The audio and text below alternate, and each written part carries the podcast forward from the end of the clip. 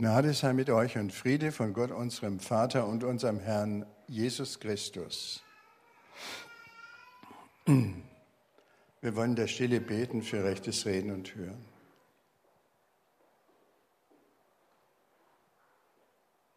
Erhöhe uns, liebe Herr Gott. Liebe Schwestern und Brüder, am vergangenen Mittwoch haben wir, jedenfalls die literarisch versierten Leute, ähm, an äh, den Todestag von Matthias Claudius äh, gedacht, der vor genau 200 Jahren, 1815, in Hamburg gestorben ist. Er hat das wunderbare Lied gedichtet, Der Mond ist aufgegangen. Das werden die meisten kennen, steht auch im evangelischen Gesangbuch drin und ist laut Literaturgeschichte eines, ein Höhepunkt der deutschen Lyrik. Highlight, sagt ihr.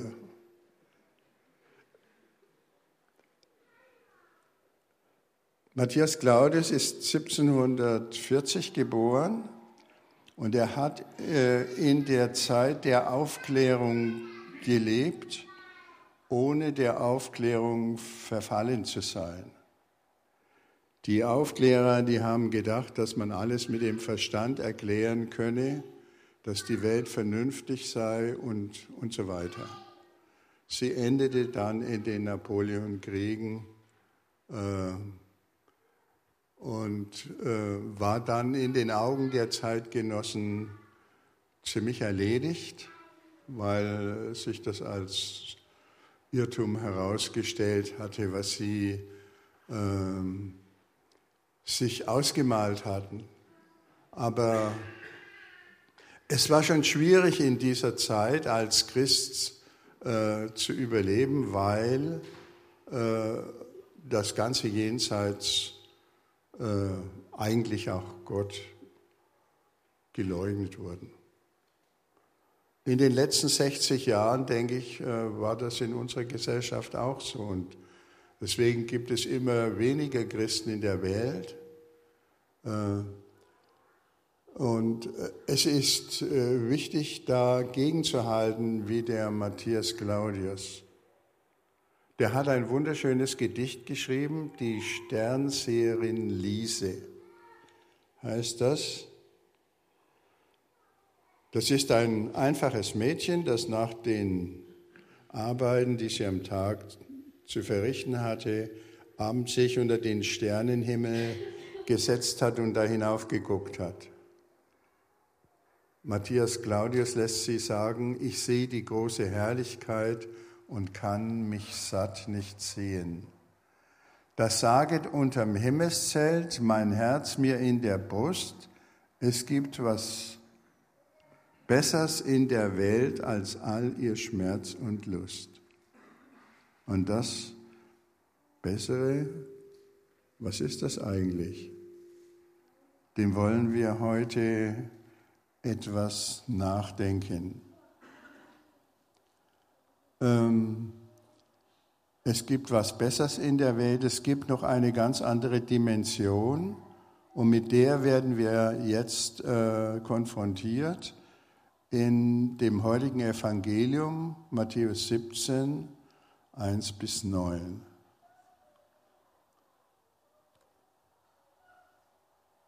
Sechs Tage danach nahm Jesus Petrus, Jakobus und dessen Bruder Johannes beiseite und führte sie auf einen hohen Berg. Und er wurde vor ihren Augen verwandelt, sein Gesicht leuchtete wie die Sonne und seine Kleider wurden blendend weiß wie das Licht.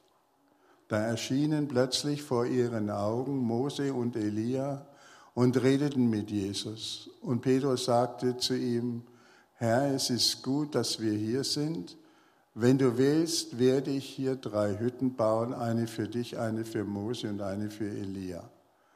Noch während er redete, warf eine leuchtende Wolke ihren Schatten auf sie, und aus der Wolke rief eine Stimme, das ist mein geliebter Sohn, an dem ich Gefallen gefunden habe.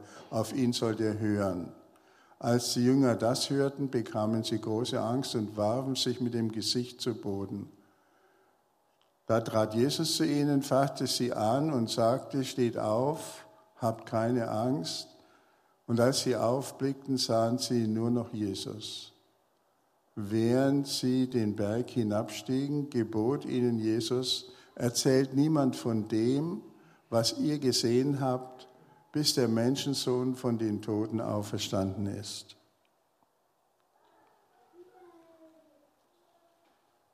Jesus wird verwandelt. Der Martin Luther und einige andere Übersetzungen sagen immer Verklärung, aber da im Griechischen steht das äh, äh, Wort das im Deutschen als Fremdwort bekannt ist, Metamorphose, das heißt wirklich Verwandlung. Er sieht ganz anders aus als sonst äh, und ein überirdisches Licht kommt über ihn.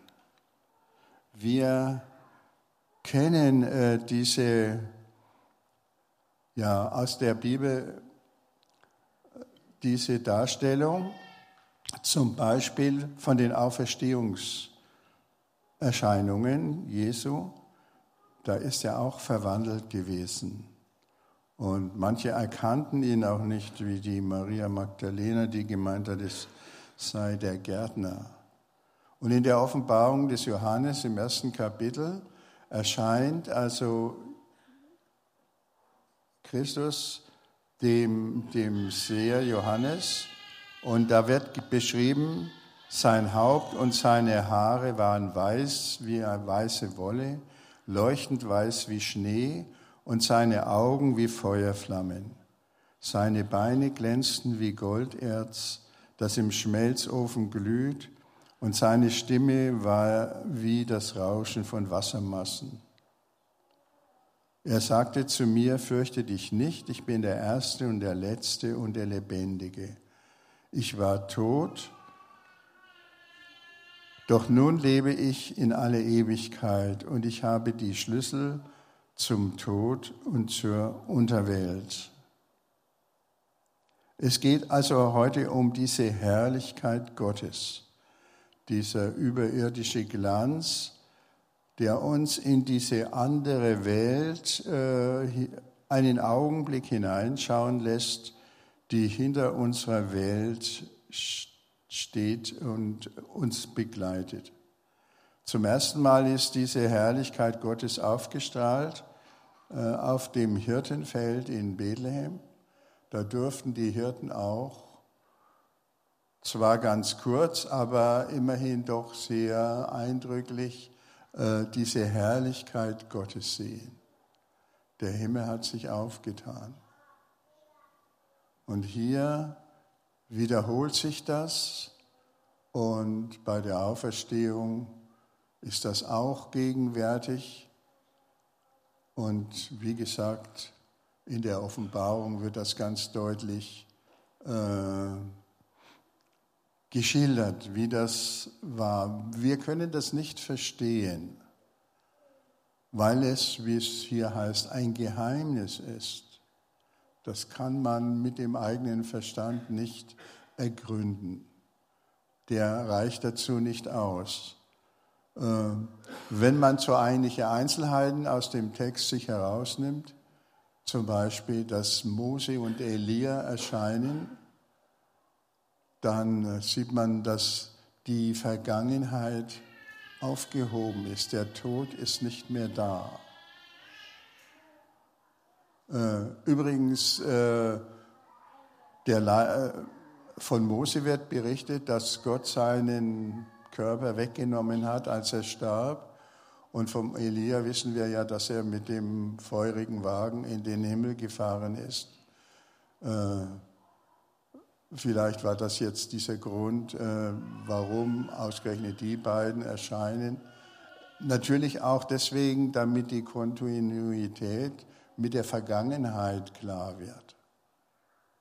Das, was jetzt geschieht, ist von Gott schon von langer Hand vorbereitet und wird weitergehen, bis es sein Ziel erreicht hat, bis die neue Welt Gottes alles erreicht hat, was sich Gott vorgenommen hat. Die Zeit ist aufgehoben, sowohl in Richtung Vergangenheit wie in Zukunft. Dann hören wir noch einmal die Stimme Gottes. Äh, dies ist mein geliebter Sohn, an dem ich wohlgefallen habe. Den sollt ihr hören. Das war ja schon bei der Taufe äh, hörbar, dieses Wort. Dies ist mein geliebter Sohn, an dem ich wohlgefallen habe. Petrus äh, ist äh, ganz gefangen von dieser Erscheinung, von, von dieser Verklärung und Verwandlung Jesu und Mose und Elia. Und er sagt, wir wollen hier, wenn du willst, baue ich hier drei Hütten für dich und Jesus und Mose und Elia eine. Wahrscheinlich dachte er so an äh, solche Hütten, wie, man, wie die Juden sie beim Laubhüttenfest bauen, so aus Zweigen und so weiter.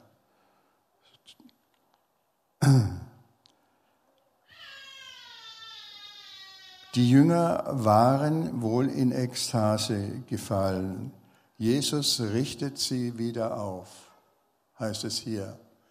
Und wenn man den Text in Griechisch liest, dann ist das das Wort für Auferstehung.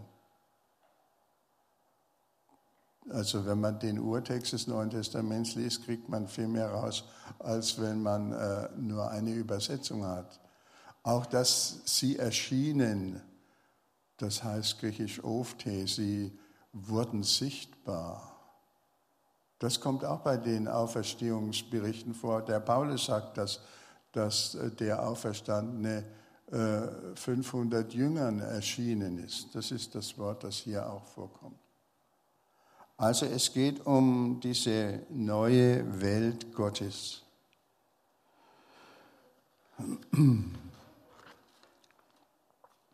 Was sollen wir damit anfangen? Ich weiß schon, dass das für manche etwas fremd ist, aber es ist sehr notwendig, dass wir etwas drüber nachdenken. Ergründen können wir sowieso nicht, weil äh, unser Verstand dazu nicht ausreicht. Diese neue Dimension Gottes, das sagt uns dieses Evangelium, gibt es wirklich. Und das denke ich, das meint auch der Matthias Claudius, wenn er die Liese sagen lässt, es gibt was Besseres in der Welt als all ihr Schmerz und Lust. Schmerz und äh, Lust, das, was man hier auf der Erde erleben kann, sind nicht das Einzige und sind nicht endgültig, sondern sie sind äh, vergänglich. Und ich denke, das ist auch ein großer Trost für viele Leute. Der Apostel Paulus schreibt im Römerbrief im achten Kapitel, dieser Zeit Leiden sind der Herrlichkeit nicht wert, die an uns offenbart werden soll. Es gibt mehr und ich denke, wir müssen das wissen, damit wir dieser Welt nicht verfallen, weder im positiven noch im negativen Sinn. Im positiven Sinn dann heißt es, diese Welt ist alles, ich muss so viel an mich äh, raffen, wie das nur geht, ich muss so lange leben, wie nur möglich. Äh, wenn es diese neue Welt Gottes gibt, und es gibt sie, auch dann äh, hat das eine Grenze. Und es ist auch eine, eine Abwehr gegen das Leid. Uns hat einmal ein äh, Theologieprofessor da in der Vorlesung gesagt, äh, wenn wir alles Leid dieser Welt wüssten, würden wir verrückt werden. Wir werden immer mehr mit Leid konfrontiert durch das Fernsehen zum Beispiel äh, durch die vielen Berichte, die es von überall gibt. Und äh, es ist schon, wenn man sich das zu Herzen nimmt und nicht wegdrängt und sagt, das ist nicht bei uns oder das geht mich nichts an, das sind, geht andere Leute was an. Wenn man sich zu Herzen nimmt, äh, kann man eigentlich nicht mehr richtig glücklich sein und äh, die Depression nähert sich in bedenklichem Maße. Und deswegen ist es wichtig, dass wir wissen, dass es mehr gibt und dass das Leiden dieser Welt nichts zählt gegen das, worauf wir hoffen. Sonst, denke ich, kann man eigentlich gar nicht vernünftig leben und glücklich leben.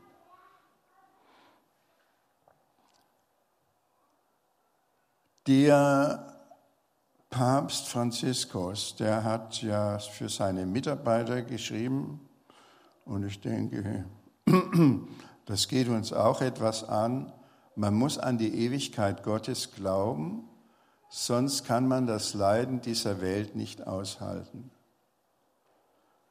Das gilt nicht nur für den letzten Augenblick, sondern das gilt jetzt schon. Er empfiehlt deswegen, täglich im Neuen Testament zu lesen, weil der Glaube dadurch gestärkt wird. Auch Angst und Hass wird dadurch eingedämmt. Wörtliches Zitat vom Papst. Der auferstandene und verherrlichte Christus ist die tiefste Quelle unserer Hoffnung und wir werden nicht ohne seine Hilfe sein, um die Mission zu erfüllen, die uns anvertraut ist. Wir können als Christen nicht leben, sagt er, wenn wir uns daran nicht festhalten und fest daran glauben. Und er ist jetzt schon am zweiten Punkt äh, der Botschaft dieses Textes, äh, dieser dieses Evangelium, äh, in diesem Evangelium heißt es ja, dass Jesus dem Petrus, der Hütten bauen will, sagte, äh, das äh, ist nicht sinnvoll, wir müssen wieder hinunter in das Tal, in das Tal der Leiden, das nun vor ihm liegt und in das er ganz bewusst hineingeht, aber auch in dem Bewusstsein, dass Gott alle Macht in seiner Hand hält und dass wir darin nicht verloren gehen. Äh, der Apostel Paulus, der sagt im Römerbrief im 13. Kapitel, äh, die Nacht ist vorgerückt, der Tag ist nicht mehr fern. Äh, so lasst uns aufstehen und, und uns und anlegen die Waffen des Lichts und die Finsternis ablegen. Das ist der Sinn äh, dieser, dieser Geschichte, dass wir nicht irgendwelche Geheimnisse suchen für uns selber und ausgefallene Situationen, sondern dass wir das wahrnehmen, was uns da gesagt wird und dass wir äh, dann das tun, können, wozu wir, äh, wie der Franziskus sagt, gesandt sind als die Boten Gottes. Eine letzte Frage bleibt, das sind also diese drei Jünger genannt, Petrus, Jakobus und Johannes, und die hat dann wenige Wochen später Jesus mitgenommen in den Garten Gethsemane. Sie sollten für ihn beten. Und das wisst ihr, sie sind alle drei eingeschlafen. Warum hat das nicht funktioniert, wenn sie so großartige Erlebnisse hatten, dass sie da jetzt durchgehalten haben? Ich denke, auf der einen Seite ist es äh, wichtig zu sehen, dass Gott Jesus ganz allein ohne menschliche Nähe in sein Leiden hat hineingehen lassen. Auch solche Erlebnisse, die äh, haben ihre, ihre Grenze und ihre Kraft. Äh, wie, wie bei den Jüngern sichtbar ist. Und Petrus und, äh, und Jakobus haben später das Martyrium erlitten und äh, sind also auch den Weg des Leidens gegangen, ganz bewusst. Äh, Johannes äh, war davon ausgenommen, äh, aber für uns, denke ich, ist das ein Trost. Wir haben, ich denke, dass viele von Gott irgendwann irgendwo berührt werden und das Gefühl haben, Gott ist uns jetzt ganz nahe, aber dann ist dieser Eindruck auch wieder weg und sie verfallen in ihre traurigen Gedanken, die wir also unbedingt bekämpfen sollten, indem wir uns an diese, an diese Geschichte hier erinnern sollen.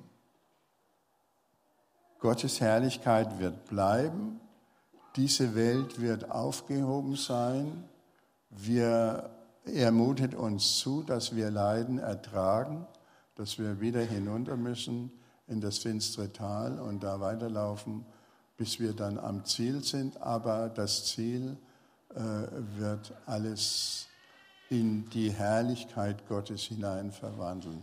Das ist diese Botschaft, die von unserem Text ausgeht. Ich habe gestern äh, von Peter an seinem Blog da gelesen, ich weiß nicht, wer es auch gelesen hat, äh, was er da am Pfingsten in der Woche da in Oberfranken erlebt hat, das wie ein Panzer um sein Herz.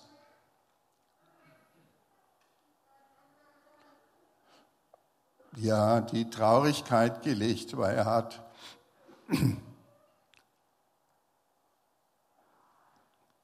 Er hat als Kind schon als Schüler darunter gelitten, was da in der, in der ganzen Welt passiert. Und das hat ihn furchtbar mitgenommen.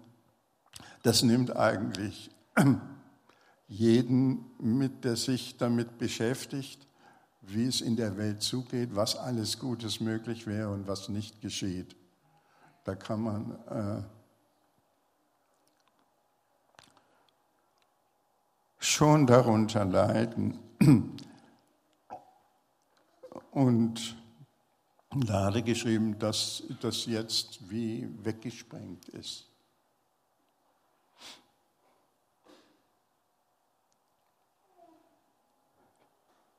Ihr könnt ihn ja dann selber mal fragen oder das nochmal nachlesen, was er da am 18. oder 15. Januar geschrieben hat, wenn ihr es habt.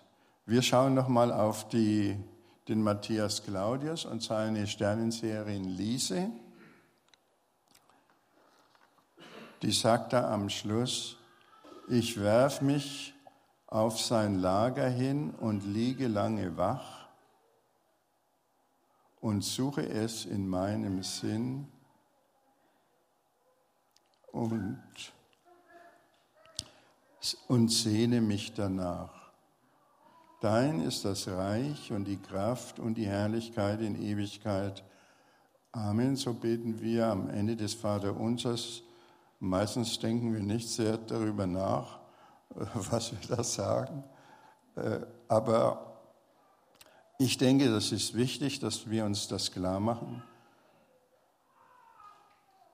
Ich denke auch, dass jeder auf seine Weise von Gott immer wieder angerührt wird und dass wir eine große Hoffnung haben und deswegen haben wir als Christen mehr Kraft als die Leute zur Veränderung der Welt mit beizutragen, wenn wir auch dankbar sind für jeden, der mit anfasst. Ich bin überzeugt, dass dieser Zeit Leiden nicht ins Gewicht fallen wird gegenüber der Herrlichkeit, die uns offenbart werden. Wenn diese Welt und unsere Erfahrungen nicht alles sind, dann äh, ist sie weder so wichtig noch so schrecklich, wie uns das manchmal scheint. So werden wir auch verwandelt. in das Licht Gottes verklärt. Und ich denke, danach sollten wir uns ausstrecken. Dein ist das Reich und die Kraft und die Herrlichkeit in Ewigkeit. Amen.